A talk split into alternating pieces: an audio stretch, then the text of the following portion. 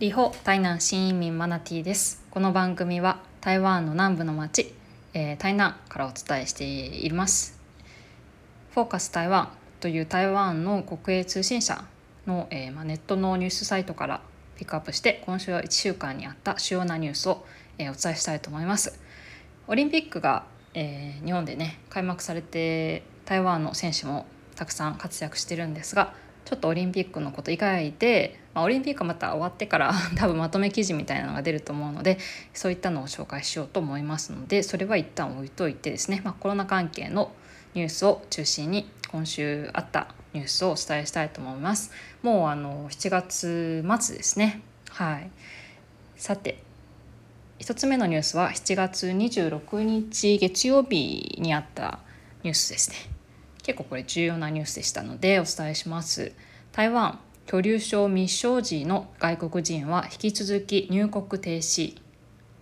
居留証 ARC を持たない外国人の入国見合わせ措置について主要感染症指揮センターの陳時中指揮官は26日午後の記者会見で新型コロナウイルスの感染状況における警戒レベルが第2級に引き下げられる27日以降も継続すると発表した。緊急または人道的配慮によって包帯が必要な場合は例外とされる台湾での乗り継ぎも引き続き停止される陳指揮官は入国制限について国内外の感染状況を見ながら適時に調整していくと説明した。ということで、えー、7月30日金曜日現在でもですね、えー、居留証未承知の外国人は引き続き入国停止ということでして、あのー、留学生とかあと、まあ、最近婚姻手続きを終えられてあの台湾に入国しようとしている日本人の方とか、あのまあどうやらビザが発給されないので、まあ、居留証をあの持ってない方がですね入国できないという状況が、えー、ずっと続いております。あの私の方にもあのちょっとこうまだ入国できないのかみたいな ことを聞いてくる方いらっしゃいますけれどやっぱりあの入国引き続きできない状態続いてますし私の知り合いもあのまあ入国がちょっとできない状態だというふうにあのいう方もいらっしゃってまあ現状その新しくビザ発給する、まあ、居留証をあの発給する発給するっていうのもなんか結構厳しいらしいですね。はい、次。7月30日のニュース。台湾30日の国内感染21人。死者は3日連続ゼロ。新型コロナ。中央感染症指揮センターは30日新型コロナウイルスの国内感染者を新たに21人確認したと発表した。死者は3日連続ゼロとなった。台湾内の感染者は計1万5662人でうち787人が死亡した。この日の新規国内感染者は10歳未満から80代までの男女で今月24日から28日までに発症した。居住地別では多い順に鍵県9人台北市7人新北市4人高雄市1人。海外に行動歴がある輸入症例は4人確認された。行動歴はアメリカ2人フィリピンとインドネシアが各1人。ということですね。次。7月30日のニュースです。接種移行登録。国民健康保険未加入の外国人も対象に。新型コロナウイルスワクチンの接種移行登録について中央感染症指揮センターは29日国民健康保険カードを持たない外国人を対象に加えると発表した。同センターの陳実中指揮官は先にニーズを把握することで接種の手配をする上での参考にすると説明した。移行登録サイトはこれまでは身分証や居留証 ARC を持つ人のみを対象とし、えー、健保カード番号、まあえーと、健康保険カードですね。の番号の記入を必須必須としていた。29日からは合法に滞在する外国人は居留証番号のほか外来人口統一照合 ID ナンバーのことです。と旅券パスポート番号の組み合わせでも登録可能になった。中国や香港マカオの住民は統一、えー、統一称号と出入境許可証番号無戸籍の国民は統一称号と入国え入出入境許可証番号または統一称号と入国許可分番号で登録できる、まあ、ちょっといろんなあの方が いらっしゃるようですね。えー、また健保カードを持たない外国人への接種の見通しについて陳法、えー、陳指揮官はワクチンの数量と全体の進歩状況を見ながら接種計画に加えていくとした。ということですが、まああのまあ、もし合法でなくてですね違法に滞在する外国人はどうするのかみたいな話もなんか 出てくるのかなと思ったりしますけどね。どうなんだろう。なんか違法にねあの滞在してる外国人もねあの満単位で いるらしいんですよね。なんかそういう人たちはなんかなんかそういう人たちこそなんかあのもし集団であの1人感染したら次々に感染してみたいな状況に陥ったりなんかしそうですけどね。まあ、結構その違法に滞在している外国人に対しても、まあ、ちゃんとそのコロナ感染疑いがあったら検査したりとかもちゃんと政府はしてるんですけれどもまあそういう方はその逆にその政府のこういったサービスからもうやっぱりその違法で滞在していることがバレちゃうから遠ざかっちゃうわけですよねそういうのもちょっと難しいよなとか思ったりしています。日本でもあのえっと研修のねあの身分で来た人が研修先から逃げて行方行方不明っていうのは結構あるじゃないですか。そういうのが台湾でもあの、まあ、前からあってですね。結構その研修先日本でいう研修先に逃げ出した、まあ、つまり台湾でいう、えっと、労働してるあのところから逃げ出してっていう人たちも結構いるのでね。なんかなかなかなと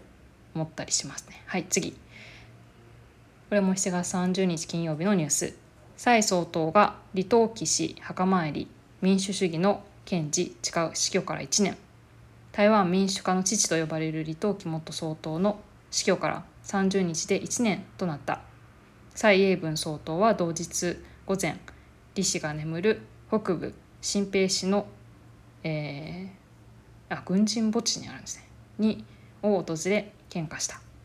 蔡総統はその後フェイスブックを更新。台湾の民主の道を我々はしっかり歩んでいくと誓った。また民主主義の価値観を世界の仲間たちと共に守ることはこの世代の使命だとの考えを示した。この日は来清徳副総統や蘇定省行政委員長、えー、ユウ・シャクコン立法委員長らも墓参りに同行し元総統を偲んだ。もう1年なんですね、えー、私のおすすめはえー、あれですね「台湾の主張」という本がですね新版が、えー、これ文庫なんですけど李登輝氏のあの書いたものが、えーまあ、文庫化してしましてですね、えー、最近出たんですよ。今年の冬かな？1月か2月ぐらいに出たばっかりなんですけどこの台湾の主張があの文庫版になったのですね、まあ、日本にいらっしゃる方もし、えー、李登輝元総統に興味ある方は読んでみてはいかがでしょうかということをお勧めしておきます。はい、次。7月29日のニュース。台湾を中国の一部とする地図を禁止。アメリカの下院国務省歳出法案可決。アメリカの下院ですね。は28日台湾を中国の一部とした地図の作成や調達展示をアメリカ政府に対して禁じることを盛り込んだ2022会計年度の国務省対外活動関連計画歳出法案を可決した共和党のトム・ティファニー議員やスティーブ・シャボット議員ら親台派議員5人がこの日の議会で台湾を中国の一部とした地図の作成などを政府に対して禁止する修正案を提出したというようなことです。まあ、今後上院に送られて、まあ、そちらでも可決されればバイデン大統領の署名を経て成立するということです。はいまあどうなんでしょうね。はい。次。7月30日のニュースです。日立製の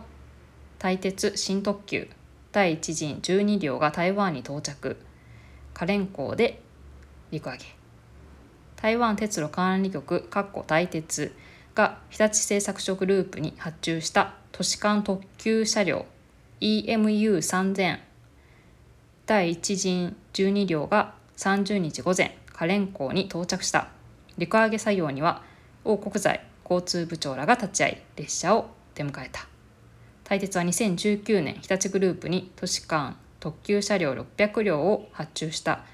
えー、1編成12両で50編成。2024年末までに納入が完了する予定。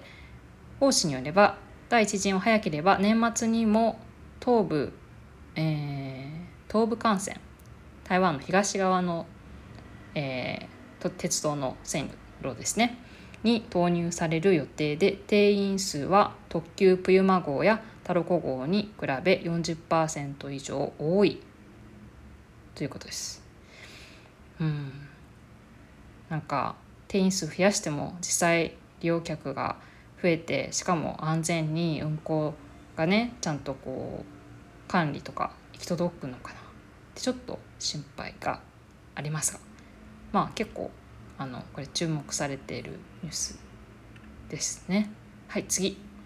7月28日付のニュースです。台南市長に岸信夫防衛省が手紙マンゴーに感謝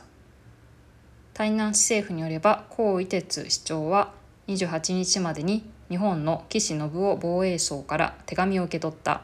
講師が台南産マンゴーを送ったことに謝意を伝える手紙でお心遣いありがえ？お心遣いいただきありがとうございましたと手書きのメッセージが添えられた。市の報道資料によると講師は日本から新型コロナウイルスワクチンが台湾に提供されたことへの返礼として日本の政治家や友好都市の首長らに台南産のマンゴーを送っていた。岸氏には台湾に対する長年の支持への感謝も込められたという昨年1月岸氏は衆議院議員として山口県議会議員らと同志を訪問していたということです。なんかこれあの手紙じゃなくてなんかフルーツとかものでお返ししてた方がなんか台湾人のこちら側のあの人たちとしてはなんかももっとこうインパクトがあのあったんじゃないかなと思ったりするんですけど、まあ、こういうニュースも出ています。まあ、私が今まであの台湾の製造業の会社で働いていてあのもう1年前くらいかな日本がマスク不足してた時にあのマスクをあの寄贈するぞということで会社が日本の取引先にねマスクをまとまった数寄贈したんですけれどなんかその時あの表彰状が送られてきて なんかすごく日本の会社らしいことまあ日本らしいなとは思うんだけれどもなんかお返しが表彰状まあそのいわゆる手紙とかさ表彰状とかその紙のまあ文章で心を込めたまあそのお手紙的なものなわけですよ。でもなんか台湾人としてはなんか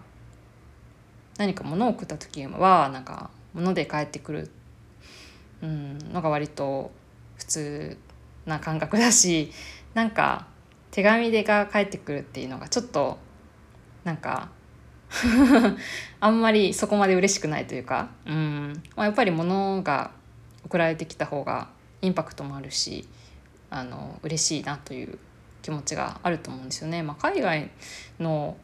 なんかそういうものの送り合いとかってそういうそうだと思うんですけどなんか日本人はさ結構あの手紙とか表彰状とかそういうのでさ気持ちを伝えるっていうのがなんかあまり金なんか金品よりもなんかそっちの方が逆にいいとか思ってる人もいると思うんですけど、まあ、ビジネス国際ビジネスとかあるいはなんかこういうね外交とかだったらなんか手紙だけじゃなくて、まあ、やっぱりなんか物を送ってやった方が結構あのまあ効果があるんじゃないかなそのと思いますね。相手側とのこう関係を深めるためにはやっぱり物とかねの方が 物の方が喜ばれるかなというふうに思いますけどね。日本だってあの、まあ、台南は結構マンゴーが有名だし海外にも進あのよく輸出しているんですけれど日本もねたくさんあの海外に輸出できるような商品とか食べ物とか多いじゃないですか。なんかなんかなかったのかな？って思ったりします。まあ、日本特にものづくりね有名あの技術のもう結構世界に誇るものいっぱいあるわけだしって思ったりもします。はい まあ個人的な、えー、考えですけどまあ日本人がやっぱ国際的にあの、まあ、ある意味戦って生き残っていかないといけない部分を考えるとやっぱりなんかこういう時はあの表彰状とか手紙とかうんだけじゃなくてやっぱりね物をですね、まあ、食べ物でもフルーツでもえっとなんかちょっとお菓子包みお菓子なのねよくあの贈答用のものとかあるじゃないですか。お中元とかで送るようなやつ。なんかそういうのをね送ったらいいんじゃないかなというふうに思います。はいということで、えー、今週あったニュースをピックアップしてお伝えしました。ではまた次回再会